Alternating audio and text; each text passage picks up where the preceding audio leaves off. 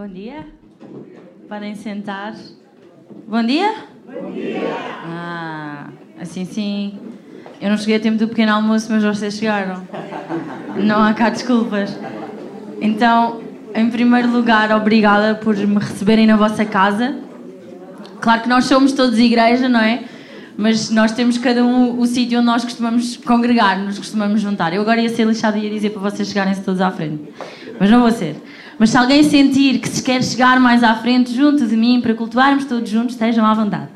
Um, mas hoje uh, eu gostava de podermos debruçar-nos sobre um, a palavra de Deus no geral, porque nós muitas vezes nós lemos a Bíblia, mas nós por tantas e tantas e tantas vezes temos a intenção de chegar à Bíblia e tentar tirar algo que venha de encontro exatamente àquilo que nós necessitamos. E por vezes nós tentamos encaixar aquilo que a Bíblia diz uh, no nosso problema. E nem sempre aquilo que nós vamos ler vai de encontro à situação que nós estamos a viver. Certo?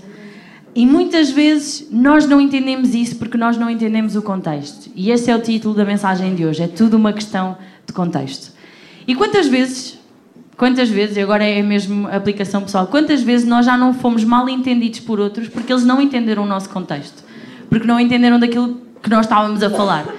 Então, um, nós vamos abrir em Juízes 6 e nós vamos olhar para a história de Gedeão, não para a história de Gedeão só e apenas, porque ele estava inserido num momento da história, num povo estava a viver alguma coisa. E em Juízes 6, nós podemos começar a entender um bocadinho do contexto. E quantas vezes nós já não ouvimos falar da história de Gedeão? Quantas vezes? Muitas vezes. Muitas vezes, imensas vezes. Não sei o que é que eles vão falar lá dentro, os pequeninos, uh, que na verdade são os maiores. Um, mas, yeah. mas se calhar até vão falar de Gedeão. Olha, ontem nós tivemos o Fresh, que é um bocadinho tipo a tribo, uh, mas nós trazemos muito pessoal de fora. Não sei, a tribo, uh, o evento que vocês vão ter é, é mais para dentro, é mais para fora é para dentro. Ok. Nós também temos, ontem tivemos o de fora. E, uh, e surpreendentemente foi exatamente este o texto que eles leram, uh, que o pregador leu. Então eu acho que eu estou no caminho certo. Eu acho. Ok. Então nós vamos ler uh, e Juízes 6, o capítulo todo. Vocês estão prontos? Prontíssimos. É o capítulo todo. Concentração máxima. Ok. Então diz assim. Porém, os filhos de Israel fizeram o que parecia mal aos olhos do Senhor. E o Senhor os deu na mão dos midianitas por sete anos. Registrem, sete anos. E prevalecendo a mão dos midianitas sobre Israel, fizeram os filhos de Israel para si, por causa dos midianitas, as covas e que estão nos montes e as cavernas e fortificações. Eu vou ler novamente, para ver se encaixa. E prevalecendo a mão dos midianitas sobre Israel, Fizeram os filhos de Israel para si, por causa dos midianitas, as covas que estão nos montes e as cavernas e as fortificações.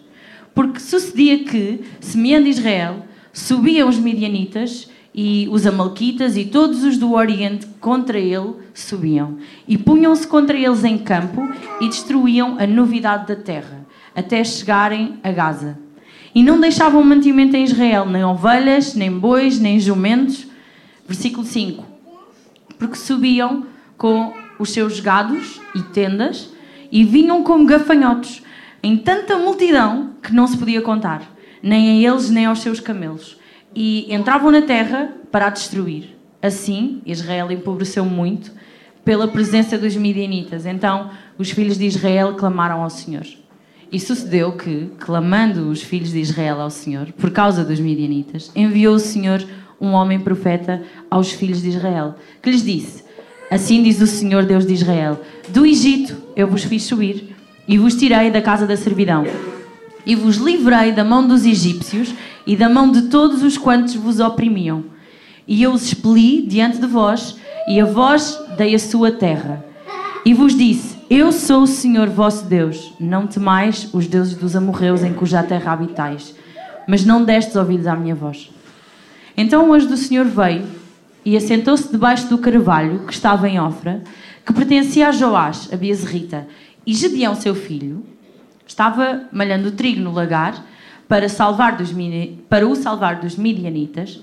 E então, verso 12, O anjo do Senhor lhe apareceu e lhe disse: O Senhor é contigo, varão valoroso. Mas Gideão lhe respondeu: Ai, meu Senhor, se o Senhor é conosco, porque não nos sobreveio, ou porque nos sobreveio tudo isto? E o que é feito de todas as maravilhas que os nossos pais nos contaram, dizendo: Não vos fez o Senhor subir do Egito? Porém, agora o Senhor nos desamparou e nos deu na mão dos midianitas. Então o Senhor olhou para ele e disse: Vai, nesta tua força, e livrarás a Israel da mão dos midianitas. Porventura, não te enviei eu? E no versículo 15, versículo 15 Gedeão responde: Ai, Senhor meu, com que livrarei Israel? Eis que o meu mulher é o mais pobre em Manassés e eu o menor na casa de meu pai. E o Senhor lhe disse: Porquanto eu hei de ser contigo, tu ferirás os midianitas como se fossem um só homem. E ele lhe disse: Se agora tenho achado graça aos teus olhos, dá-me um sinal de que és tu que falas comigo. Rogo-te que daqui não te apartes até que eu venha até ti e traga o meu presente e o ponha perante ti. E disse o anjo: Eu esperarei até que voltes. Então entrou Gedeão e preparou um cabrito e bolos asmos eh, de uma efa de farinha. A carne pôs sobre um açafate e o caldo pôs numa panela e trouxe-lhe até debaixo do carvalho e lhe o apresentou. Porém, o anjo do Senhor lhe disse: Toma a carne e os bolos asmos e põe-nos sobre a panha e verte o caldo, e assim fez. Verso 21. E o anjo do Senhor estendeu a ponta do cajado que estava na sua mão, e toda a carne e os bolos asmos, então subiu o fogo da panha e consumiu a carne, os bolos asmos, e o anjo do Senhor desapareceu da sua vista. Então viu Gedeão que era verdadeiramente o anjo do Senhor. E disse Gedeão: Ah, Senhor Jeová, que eu vi o anjo do Senhor face a face. Porém, o Senhor lhe disse: Paz seja contigo, não temas, não morrerás. Então Gedeão edificou ali um altar ao Senhor e lhe chamou: O Senhor é paz. E ainda até o dia de hoje, esta está em ofra dos Abiezeritas. E no verso 25 diz que aconteceu, naquela mesma noite, o Senhor lhe disse: Toma o boi de teu pai, a saber, o boi de sete anos, e derriba o altar de Baal, que é de teu pai, e corta o bosque que está ao pé dele. Edifica ao Senhor teu Deus um altar no cume deste lugar forte, num lugar conveniente, e toma o segundo boi e oferecerás em holocausto com lenha que cortarás do bosque. Então Gedeão tomou dez homens e entre os seus servos e fez como o Senhor lhe dissera. E sucedeu que, temendo ele a casa de seu pai e os homens daquela cidade, não o fez de dia, mas fê-lo de noite.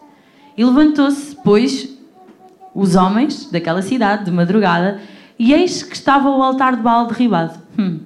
E o bosque que estava ao pé dele, cortado, e o segundo boi foi oferecido no altar, de novo edificado. Verso 29.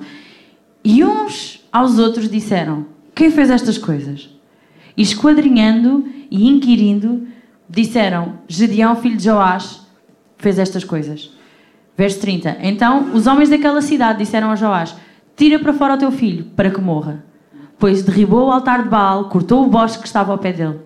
Porém Joás disse a todos os que se puseram contra ele: Contendereis vós por Baal?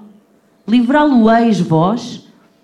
Qualquer que ele contender, ainda esta manhã será morto, se é Deus. Por si mesmo contenda, pois derribaram o seu altar. Pelo que naquele dia lhe chamaram Jerubal a Gedeão, dizendo: Baal contenda contra ele, pois derribou o seu altar. E todos os midianitas e amalequitas e os filhos do Oriente se juntaram num corpo e puseram e passaram e puseram o seu campo no vale de Gisrael. Então o Espírito do Senhor revestiu Gedeão, o qual tocou a buzina, e os abiezeritas se juntaram após ele, e enviou mensageiros por toda a tribo de Manassés, que, está, eh, que também se convocou. E verso 36, nós temos uh, a descrição de, de, cada mensageiro que chegou à tribo de Aser, de Zebulon, de Naftali, e saiu ao encontro então de Gedeão, e disse Gedeão a Deus: Se has de livrar a Israel por minha mão, como tens dito, eis que porém um velo de lã na eira, e se o orvalho estiver somente no velo, e a secura sobre a terra, então conhecerei que has de livrar o povo de Israel por minha mão, como tens dito. E assim sucedeu, porque no outro dia se levantou de madrugada e apertou o novelo, e do orvalho que veio no novelo espremeu uma taça cheia de água. E disse Gedeão a Deus: Não se acenda contra mim a tua ira, se ainda falar só esta vez. Rogo-te que só esta vez faça a prova com o velo. Rogo-te que só no velo haja secura e em toda a terra haja orvalho. E Deus assim o fez naquela noite, pois só no velo havia secura e sobre toda a terra havia orvalho. Então, até aqui.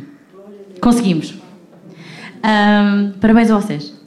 Não, mas um, este é um texto que se calhar nós já ouvimos trechos, se calhar não, ainda não o tínhamos lido na íntegra, um, mas isto é um texto que nos dá muito contexto à história de, de Gedeão e aquilo que se vai passar nos próximos anos.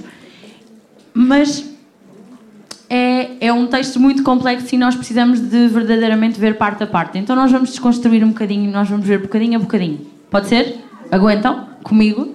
Um bocadinho? Ok. Então, em primeiro lugar, nós precisamos de perceber que o período de juízes o período em si, de todo o livro, é um período em que o povo de Israel constantemente está a viver em apostasia. Diz mesmo, versículo 1: Porém, os filhos de Israel fizeram o que parecia mal aos olhos do Senhor, e o Senhor os deu na mão dos midianitas por sete anos. E estes sete anos referencia o período antes de Gedeão uh, ser chamado.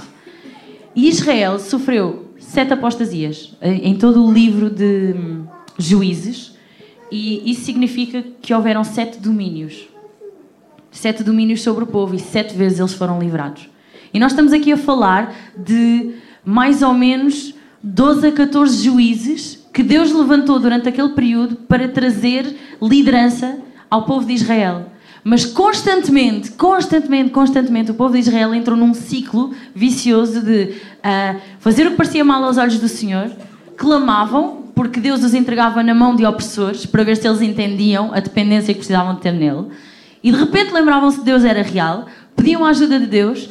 Deus, com o seu grande, grande, grande amor e graça, levanta profetas, levanta juízes para poder liderá-los na direção certa. Eles vencem o povo opressor, vivem na maior, esquecem-se de Deus, voltam a fazer o que é mal aos olhos do Senhor e assim sucessivamente durante sete ciclos.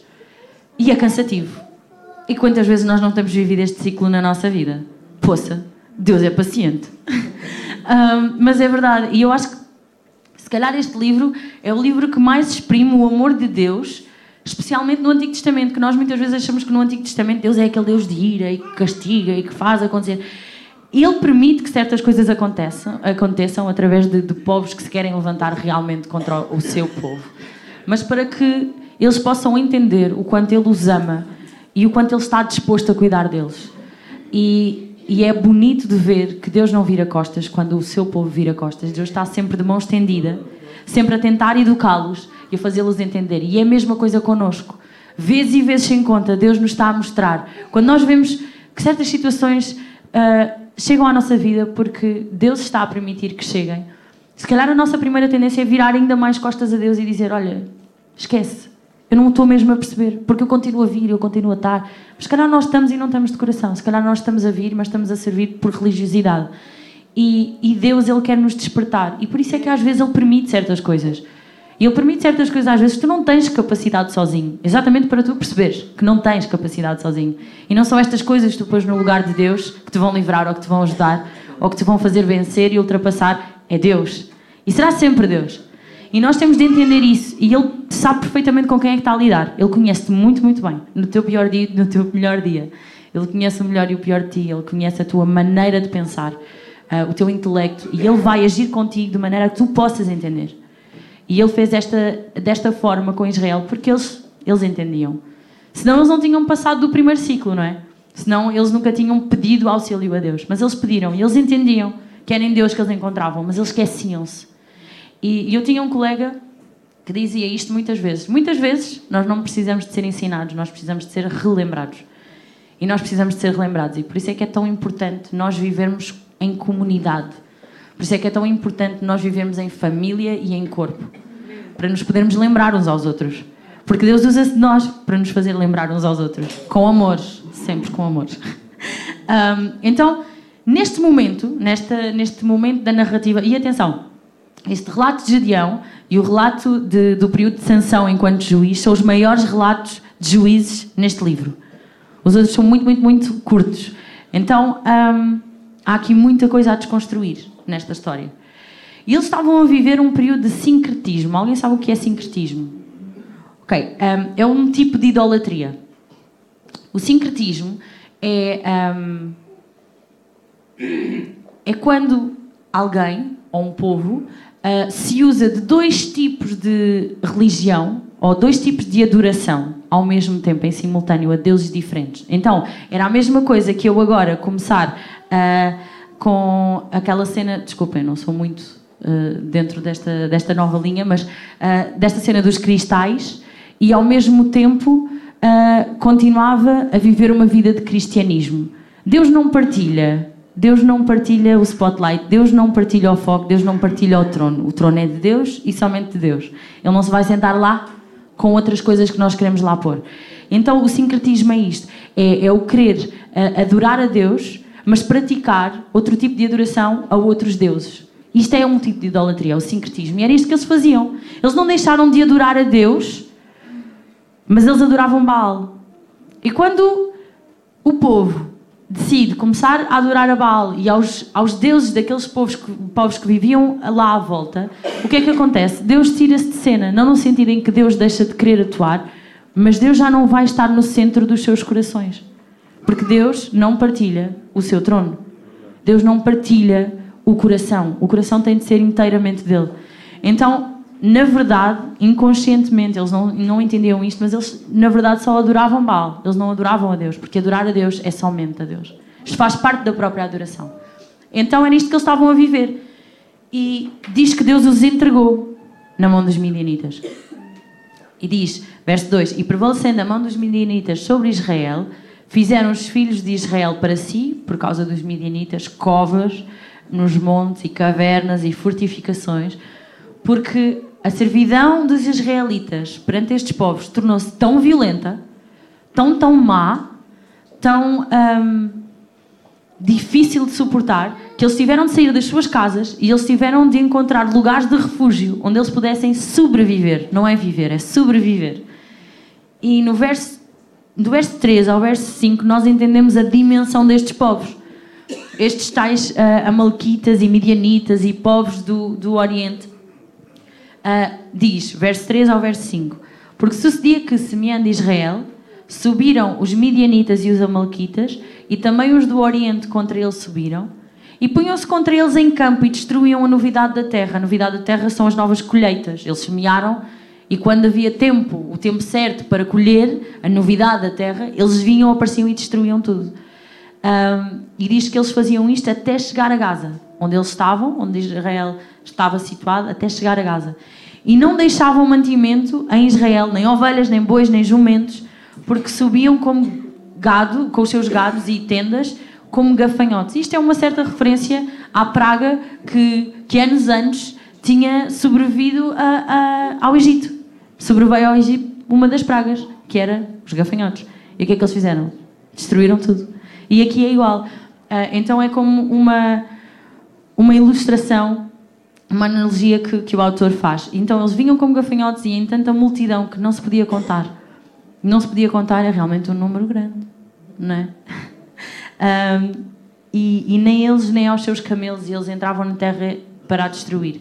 Então, eles não ocupavam um território, eles uh, eram tipo nómadas, uh, mercenários. E, e eles faziam ataques periódicos, eles também só vinham quando interessava. Eles uh, faziam ataques periódicos a, a, este, a vários povos, um deles Israel, e, e deixavam um rastro completo de destruição e de fome. E por isso é que nós encontramos Gedeão a fazer o que ele estava a fazer. Então, eles locomoviam-se a camelo. O que é que isto quer dizer? Camelos são os animais que, naquele clima, mais se aguentam e mais conseguem uh, deslocar-se uh, em curtos períodos de tempo, porque se eles fossem a cavalo, os cavalos precisavam parar mais vezes. Então eles iam a camelo, eles conseguiam percorrer distâncias brutais. Eles chegavam lá muito, muito rápido. E eles eram muitos, como nós já dissemos. Eles não chegam lá cansados e, e, e sem forças. Eles chegam lá em toda a sua potência. Então, eles, enquanto multidão, eles dizimam realmente tudo. E, e, aos olhos de Israel, parece que eles não têm uh, hipótese absolutamente nenhuma. E Israel tornou-se uma espécie de armazém de renovação de alimentos para, para esta aliança de povos. E então eles eram nómadas parasitas que sobreviviam do trabalho alheio. E, e eu ia pedir para poderem pôr o primeiro, a primeira imagem. A, a de, peço desculpa, não é a primeira, é, é a última, se calhar. É a, o mapa de, da Palestina, exatamente. Ok. Esta é a região da Palestina. E aqui era onde, um, onde Gedeão estava, onde eles estavam, e eles vinham lá do alto, Manassés, vocês a ver aqui, eles vinham lá do alto e dizimavam tudo até Gaza, até aqui. Era muito território, muito território. Eles eram mesmo grandes opressores, eles eram a potência uh, maior naquele tempo. E nós precisamos de perceber então de onde é que estes tipos vêm. Pode ser. Porque temos de perceber, temos de perceber onde é que, estes, onde é que eles vêm. E nós vamos Uh, e agora sim a primeira imagem. Nós vamos ver a árvore genealógica de Abraão.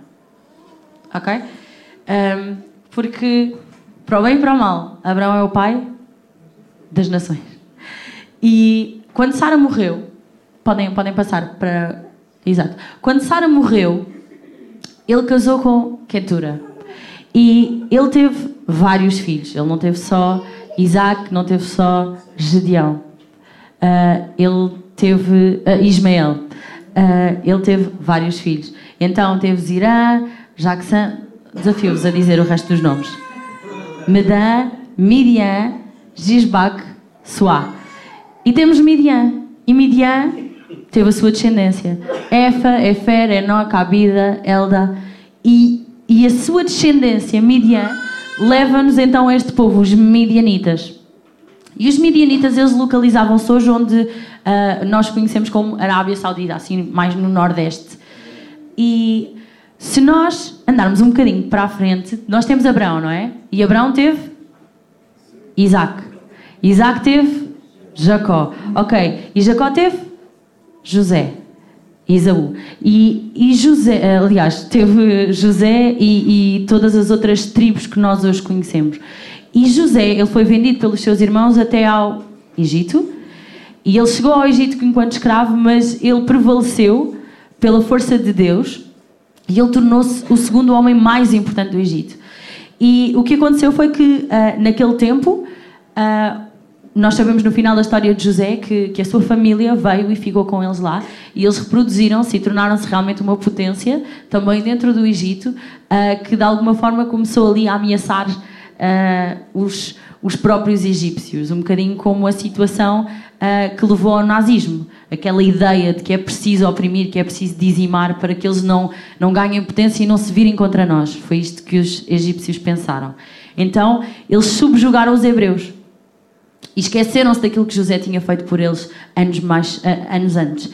E acontece que nós estamos então no período de Moisés. Moisés então nasce naquele contexto e Moisés, entretanto, ele vai até uh, ao deserto e ele volta, já casado, uh, e liberta o povo. E depois tem o período do deserto, e depois o período com Josué, e depois o período de juízos onde nós estamos. Este é o contexto assim mais histórico. Voltando um bocadinho atrás, uh, Moisés casou. E o seu sogro era Jetro. E Jetro era um sacerdote midianita. Midian, midianita. Ele era sucessor, ele, ele vinha desta linhagem um, de Abraão. E nós temos aqui uma referência no tempo de Moisés. Nós sabemos que eles tiveram 40 anos no deserto, sabemos que eles tiveram muito tempo ali naquele contexto de Josué, a terra prometida. Uh, e aqui neste momento do, de, de juízes, uh, nós então temos estes midianitas não como aliados, mas como inimigos de Israel. O que é que se passou? Então foi no período do deserto no período em que Moisés e o povo atravessaram o deserto durante 40 anos, eles lá tiveram. E o que é que aconteceu? Balac, que era um rei moabita, ele decidiu incitar os midianitas.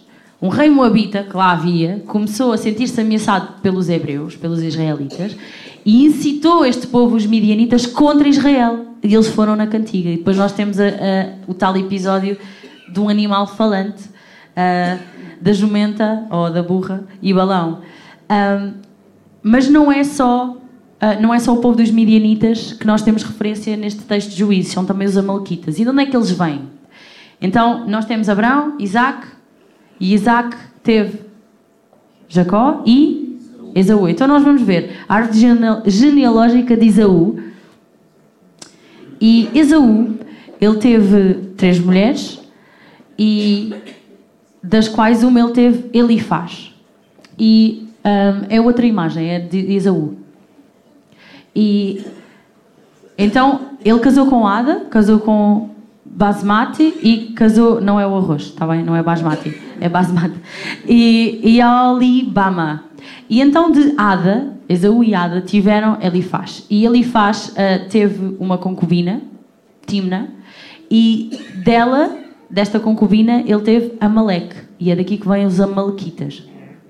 Então, estes Amalequitas uh, vinham da descendência de Esaú, Esaú, neto de Abraão. Uh, e Abraão, aquele que decidiu não honrar aquilo que, que lhe era devido enquanto primogênito, não honrar a sua a sua primogenitura. Uh, e então ele decidiu não realmente abraçar a bênção, a herança.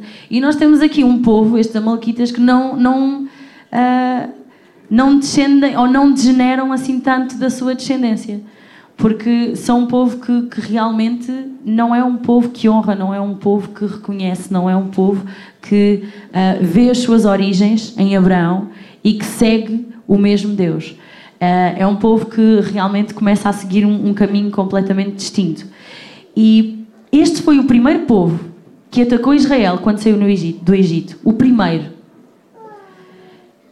E depois uh, destas coisas, Uh, olha, vocês lembram-se daquela batalha em que Moisés tinha de estar a orar com as suas mãos levantadas e de um lado tinha Arão e do lado tinha Ur e quando ele tinha as mãos levantadas o povo israelita prevalecia? Foi essa batalha. Era contra os amalequitas. E nós vamos ao período da monarquia, depois dos juízes. Depois dos juízes uh, vem o profeta Samuel, vem os reis, vem o rei Saul, vem o rei Davi, temos a monarquia. E no momento da monarquia, Saul, o primeiro rei ungido sobre Israel, ele tem uma batalha contra os amalequitas e Deus diz: Eu quero que tu aniquiles. O que é que vocês entendem por aniquilar? É deixar alguma coisa. Pois é que este, este, este Saul não entendeu. Ou não queria entender. Então Deus diz: aniquila. E ele decide poupar o rei. O próprio rei. Porquê? Porque ele queria patente, ele queria que reconhecessem, ele queria ser o maior sobre. E para ser o maior sobre convém existir aqueles que estão por baixo. Então ele deixou sobreviver o rei Agag, que era o rei Amalequita. E o rei Agag foi uh, poupado e Deus disse para aniquilar tudo. E Saul ainda ficou com despojos e contra a ordenança de Deus. E aqui houve um momento para aniquilar este povo de uma vez por todas e Saul, pelo, pelo seu ego, pela sua altivez, ele deixou sobreviver este povo. E o que é que acontece? Mais à frente, no momento do exílio, nós temos a questão não é, da monarquia, os reis, e eles estavam sempre a voltar ao mesmo problema aqui em Juízes, à idolatria, e Deus permite que povos, potências quase mundiais, uh, mas potências aqui neste continente, venham e levem Israel para exílio. Vários povos subjugaram, várias potências estiveram sob Israel durante este tempo do exílio. E uma delas, um, o Império Persa. E quem é que nós conhecemos que, que viveu durante o tempo do Império Persa? Uma mulher, cujo livro o nome de Deus não é mencionado. Quatro, exatamente, Esther. Exatamente. E Esther, no tempo de Esther, uh, nós temos mais uma referência a esta questão dos Amalquitas. O povo podia ter sido aniquilado, mas continua a estar assim no calcanhar de Israel. Uh, sabem, é que não foi só Agag que foi poupado. Uh, não foi só ele que sobreviveu, porque mais tarde, na corte persa, surge um homem chamado Amã, o Agagita, que veio da descendência do rei Agag, o Amalquita. E então ele engendra um plano para aniquilar o povo de Israel. E nós sabemos que, graças ao seu poder e misericórdia, uh, o povo de Deus é poupado, o povo de Deus tem uma oportunidade para poder lutar e, e vencer sobre esta pessoa que, que, queria mais uma vez aniquilar o povo de Deus. Então, uh, nós sabemos que, ainda que estes povos se levantem, Deus tem sempre todo o poder. Amém? Ok. Então nós percebemos de onde é que vêm os Amalequitas, de onde é que vêm os Medianitas, e, e eles formaram uma aliança com outros povos para poder fazer isto, para poder aniquilar. E então Israel ficou mesmo muito debilitado. Passou uma fome incrível. E juntamente com a fome vinha a morte. E, e eles estavam a viver isto durante sete anos, pelo menos este ciclo. Se nós voltarmos atrás, nós estamos em 2022. Há sete anos atrás nós estávamos em 2015. Onde é que não vai 2015? Quantos dos vossos filhos ou netos ou sobrinhos ou primos ou não eram nascidos? Quantos? Onde é que nós. Se calhar alguns de nós aqui não eram casados. Se calhar alguns de nós aqui não conheciam. Sei lá. Entendem? É muito tempo. Parece que não é. Nós ouvimos estas referências e pensamos, ah, sete anos. É muito tempo. E, e eles invocam Yahweh. Eles invocam Deus, rogando que ele venha intervir. E Deus levanta um profeta. E só há referência a dois profetas no, no tempo de juízo. É este que não é nomeado, e Débora. Então ele levanta um profeta para lembrá-los que não foi Deus que os livrou da casa da servidão. Não foi Deus que os livrou dos egípcios. O que ele estava a querer lembrar era que quem são estes comparados com o Egito? Porque isto era um povo nómada. O Egito era um povo que tinha construído um império. E Deus livrou dos egípcios e, e, com milagres e maravilhas, e ele estava a recordar aquele povo daquilo que Deus tinha feito no passado. Porque também é esta a questão que Gedeão vai levantar um bocadinho mais à frente. E então este profeta é levantado por Deus também para lembrar que eles não ouviram a voz de Deus, para que eles pudessem entender porque é que eles estavam a passar aquilo que eles estavam a passar. E logo de seguida, nós temos este profeta que se levanta e fala a Israel, e logo de seguida nós temos o anjo do Senhor, não é qualquer anjo, é o anjo do Senhor, que aparece a Gedeão e, um, e lhe fala. Então, uh, no verso. Isto aqui, esta tecnologia. Uh, no verso 10, ou no verso 11, nós encontramos então um, Gedeão a malhar o trigo onde? No lagar. Não era muito normal. E nós, muitas vezes, porque não entendemos o contexto, nós tendemos a, a, a servir algum julgamento sobre Gedeão, a dizer que ele é ou muito corajoso ou um cobarde enorme. É tudo uma questão de contexto e eu não vou aqui uh, fazer julgamentos um, ou, ou concessões, mas a verdade é que, factos, aquele povo vivia subjugado durante sete anos. Eles estavam a passar fome há sete anos. Eles não estavam a viver em suas casas, eles estavam a viver de forma precária, em, em grutas, em fortificações que eles conseguiam uh, fazer, em caves. E esta situação uh, constituía uma grande inconveniência, embora fosse uma medida necessária para a sobrevivência. Era aquilo que Gedeão estava a fazer. Ele estava a malhar o trigo, aquele que ele conseguiu reunir às escondidas, num lagar. E não é muito fácil num lagar, porquê? Porque quando se malha o trigo é preciso separar o trigo do joio. E nós só conseguimos fazer isso num lugar alto onde vem o vento e, e consegue ajudar-nos uh, naturalmente a fazê-lo. E num lagar não dá, porque no lagar é onde se pressa as uvas e, e, é uma zona onde o vento não bate. E não é tão fácil de separar o trigo do joio. Uh, e se calhar ele não estava a fazer assim tão bem. Mas a verdade é que aquilo era uma medida de sobrevivência. Será que ele é corajoso? Será que ele é cobarde? deixa ao critério de cada um olhar para o contexto. Um, a verdade é que aparece um anjo do Senhor e lhe diz: O Senhor é contigo, varão valoroso. Então, este homem de valor suficiente para ser chamado de valente pela parte de Deus. Este é o homem que Deus acha no meio de todo aquele povo e que pode chamar homem valente. Aquele que ele olha e escolhe para livrar aquele povo. Ele podia ter usado outros, se calhar podia, mas ele não encontrou noutros aquilo que encontrou em Gedeão. E dentro do contexto do livro de Juízes, este valente que Deus lhe chama, indica que ele é um homem dotado de habilidades. Habilidades militares, porque os juízes vão sempre ter de combater alguém. Habilidades militares e habilidades também de coragem. E, e, estou a falar do contexto de juízes.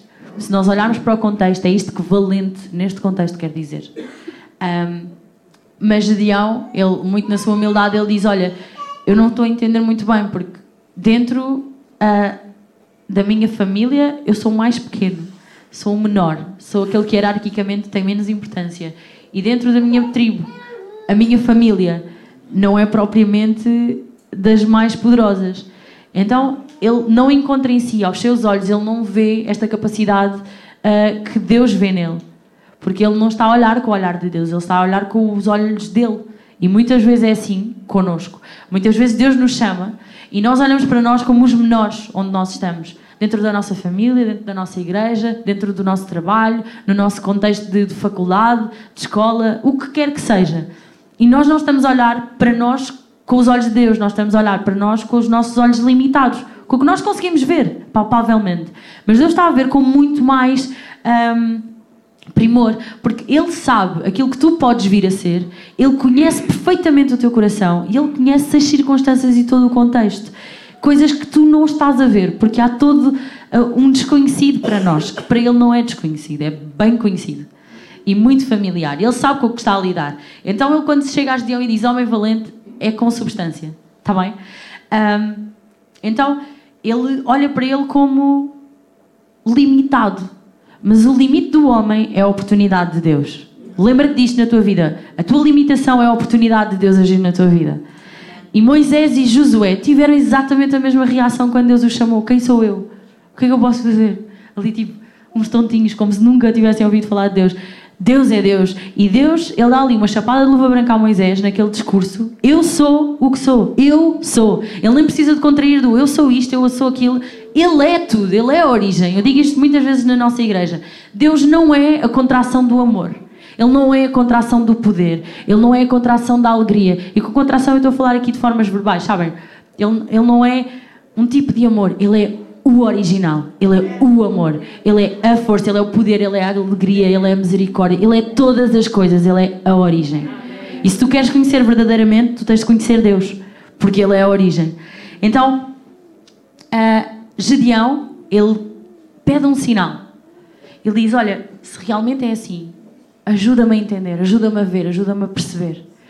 E um, ao, ao nosso olhar, se calhar Uh, parece que Gideão não estava a fazer muito bem aquilo que devia fazer, porque estar ali a pedir sinais, e ele próprio dizia ser o anjo de Deus, aquele que lhe tinha aparecido. Uh, mas em 1 João 4.1 diz, por vários espíritos procedem de Deus. Então era sábio aquilo que ele estava a fazer. E nós devemos fazer isto, porque muitas vezes, se calhar, as pessoas vêm ter connosco e dizem: Olha, uh, Deus disse isto. Ou então outras pessoas chegam à tua vida e dizem: Olha, vê lá essas coisas, não sei o quê, os maus olhados. Provai os espíritos se procedem verdadeiramente de Deus. Porque só interessa aquilo que Deus diz. Tudo o resto, irrelevante. Irrelevante. Então, um, o que Gedeão quer aqui ter a certeza é de que se ele vai na frente, se ele realmente vai dar o corpo às balas, que seja verdadeiramente em nome de Deus. Ele não quer ir confundido, ele quer ter a certeza. É por isso que ele está a perguntar e a pedir para lhe mostrar. Então, uh, ele pede isto, mas ele logo de seguida diz: Olha, espera aí, eu quero ofertar-te algo, eu quero receber-te uh, com carinho, porque na eventualidade de tu seres realmente um representante de Deus, eu quero te receber bem. Então o que ele faz é, é, a mesma coisa que, que Abraão faz e que outros fazem quando têm esta interação com, com anjos, com anjos do Senhor, que é preparar uma refeição, que é recebê-los, um, que é prestar serviço e honra. E, e é uma hospitalidade muito uh, típica daquele povo, é muito interessante. E isto para que este ser não se sinta ofendido. Uh, e então ele prepara, não é? O cabrito e prepara os pães, e, e quando ele retorna uh, e vem ter com o anjo do Senhor, uh, ele diz-lhe: Olha, coloca aí, e o que acontece é que aquilo é uma ofrenda, uma ofrenda a Deus. e este anjo do Senhor que nós temos aqui, isto é uma cristofania. Alguém sabe o que é uma cristofania? Ok, temos uma pessoa. Uma cristofania é uma pré-encarnação, uma aparição pré-encarnada de Jesus. É quando Jesus aparece no Antigo Testamento, não como Jesus encarnado, não como Cristo, aquele que vem para morrer, uh, mas como Ele é, em glória, de certa forma, um, no Antigo Testamento. Então, quando nós ouvimos falar do anjo do Senhor, não é qualquer anjo, não é um serafim, não é um querubim, é o mais alto, é a mais alta patente, ok? É uma representação de Deus no Antigo Testamento. Então, ele estava verdadeiramente a ter um encontro com o representante mais importante de Deus e que interage um, com divindade. E nós temos isto com Agar, que é a mãe de, de, Ismael, a concubina de Abraão, com Abraão, com Jacó, com Gedeão, com os pais de Sansão. Muitas vezes este anjo do Senhor aparece, não só neste período como outros, mas muito especificamente neste período dos juízes. E então, Gedeão, ele edifica ali um altar quando ele percebe que é um anjo do Senhor. E o que é que ele chama aquele altar? O Senhor é paz. Yahweh, ou Jeová, Shalom. É isto que, que ele uh, diz. Então, este, este título combinado, o que ele quer verdadeiramente mostrar é que existe realmente especificidades no caráter de Deus. E aquele que ele reconhece naquele momento é que o Senhor é paz. E o que ele sentiu foi paz. Porque ele teve ali a primeira notícia, em primeira mão, de que Deus ia livrar. Mas há aqui uma questão, e eu estou mesmo a terminar, que é a questão do pôr fim à idolatria. E para isto acontecer, e nós vamos ler verso 25, diz assim: E aconteceu, naquela mesma noite, o Senhor lhe disse: Toma o boi do teu pai, a saber, o segundo boi de sete anos, e derriba o altar de Baal, que é de teu pai, e corta o bosque que está ao pé dele. E hum, este é o primeiro alvo, o primeiro. É o primeiro alvo de destruição do paganismo em Israel na casa de Gedeão. O altar em honra de Baal que pertencia ao seu pai, à sua família.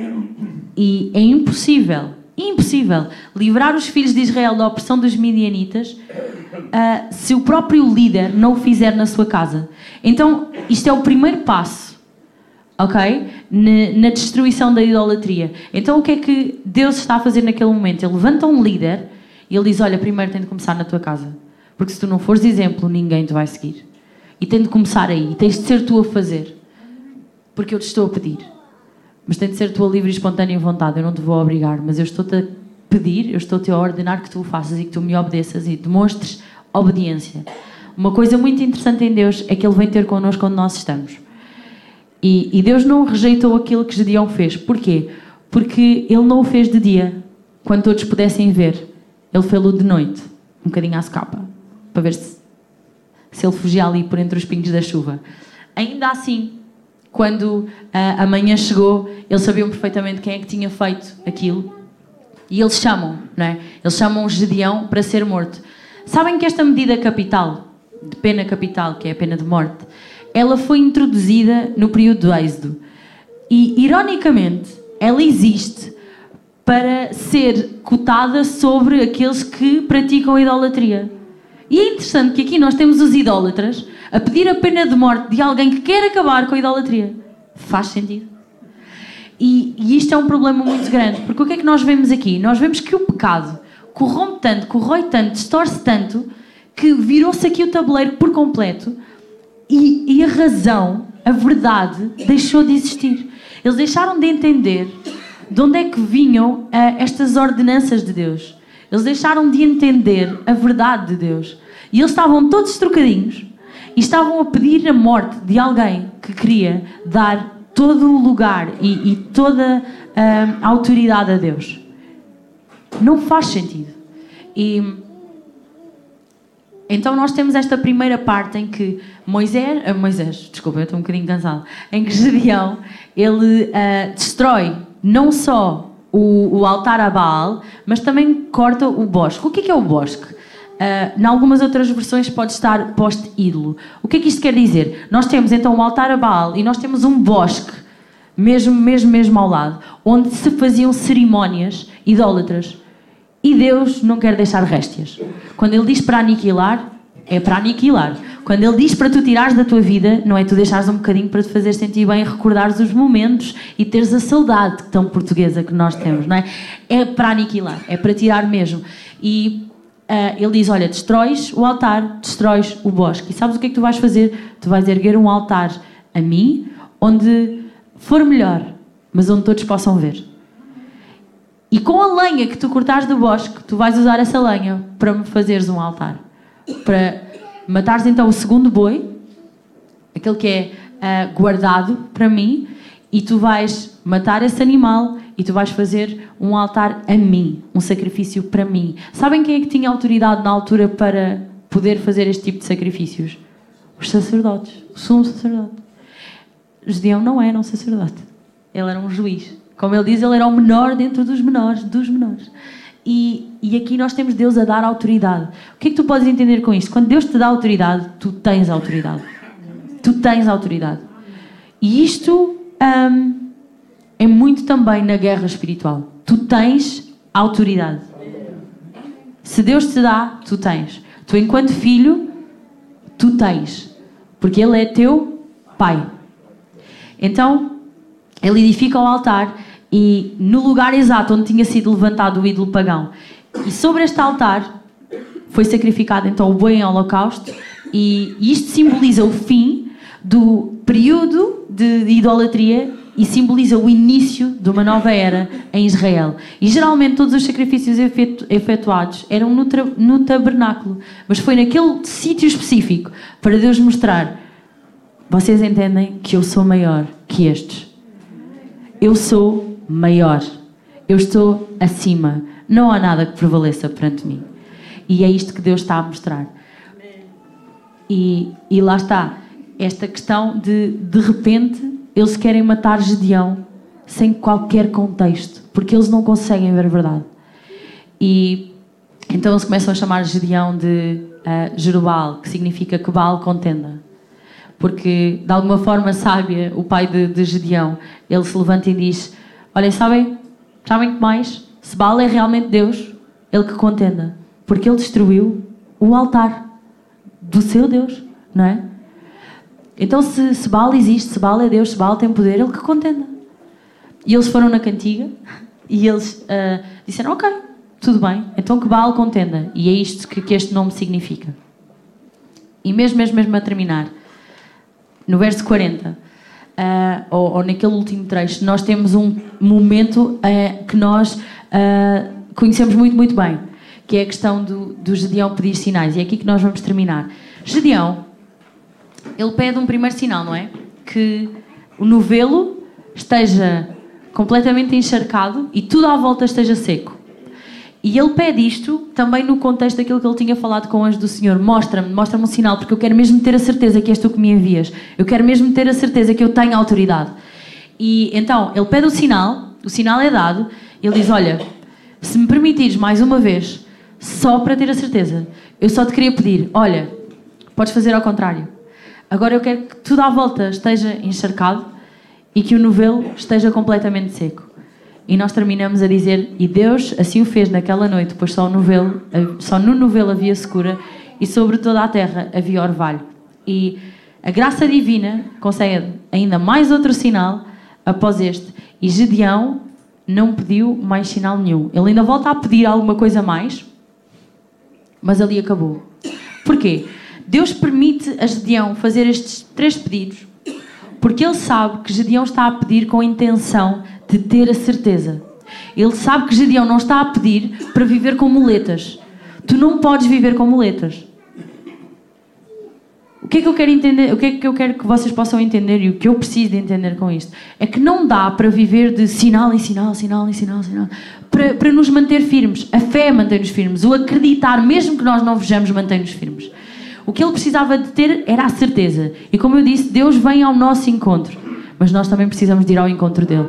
E Gedeão estava realmente a fazer esta caminhada, porque ele, ele estava aqui e Deus veio e, e, ele pede a Deus, não é? ele pede a Deus um sinal, e pede outro, e pede outro, e Deus concede, e ele começa a caminhar, e continua a caminhar, e vai em frente. E eles realmente, eles vencem, e realmente vivem um período de paz. E E é isto que tu precisas de entender na tua vida. Não é mau pedir sinais, é mau viver disso.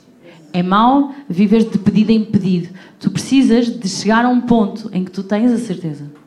Tu precisas de pedir a Deus que trabalhe isso no teu coração e na tua vida. Porque senão nós vamos andar aqui a viver de migalhas em migalhas. Não é isso que Deus tem para nós. Deus tem muito mais. E para tu poderes cumprir os planos que Ele tem, tu precisas de ter coragem. Tu precisas de ser como Jadião. Tu precisas de ser valente. E que Deus possa olhar para nós e possa dizer: homem, mulher, valente. E então, depois no, no versículo, no capítulo a seguir, nós temos uh, todo o episódio que, que, nós conhecemos muito bem, em que os exércitos se juntam. Uh, e o interessante é, é, perceber que Gedeão, ele pede os sinais a Deus, não é? Mas Deus também pede os sinais a Gedeão. Diz assim: Olha, desse exército todo que tu tens, milhares, eu quero centenas. E pequenas, só para vocês perceberem o quão poderoso eu sou. Porque nós sabemos que ele venceu com um número ridículo face a um povo que não se conseguia contar, porque eram tantos quanto gafanhotos. E eu ia pedir ao grupo de louvor que pudesse uh, subir e, e nós vamos orar nesta manhã. Eu ia pedir que tu pudesses ficar de pé um, e que pudéssemos entender verdadeiramente todas as coisas que Deus quer que nós entendamos nesta manhã. Coisas que eu não disse, mas que Ele quer falar contigo. Deus, olha, nesta manhã nós estamos mesmo na tua presença de coração aberto, porque nós sabemos que muitas vezes há coisas que nos cegam, há coisas que nos limitam e nós não queremos estar neste lugar limitados. Nós não queremos, não queremos vir aqui mais uma manhã para receber, receber, receber e chegar lá fora e não dar, e não, e não servir, e não viver em fé, em exercício de fé. Deus, nós queremos que tu possas verdadeiramente aqui hoje trabalhar em nós através dos nossos corações abertos e que tu possas meticulosamente trabalhar em nós, que tu possas operar e que tu possas ser preciso naquilo que tu precisas de, de extrair da nossa vida, que nós possamos entender, chegar ao conhecimento e compreensão de que há coisas que nós precisamos mesmo tirar, de aniquilar. Porque tu precisas de espaço para trabalhar e tu não partilhas. Tu não partilhas o teu estrelado Tu és o nosso Deus. Tu, única e exclusivamente. E nós queremos viver de acordo com isso que nós estamos a dizer e a concordar nesta manhã. Deus, que tu não aches em nós hipócritas, que tu aches em nós verdadeiros adoradores. Deus, chama-nos à verdade, ao conhecimento da verdade, expõe. Deus, que, que aquilo que é tão difícil de nós retirarmos, Deus, olha, levanta pessoas também para nos poder ajudar e chamar a atenção pessoas que nos responsabilizam. Responsabiliza-nos, Deus, porque nós queremos ser fiéis.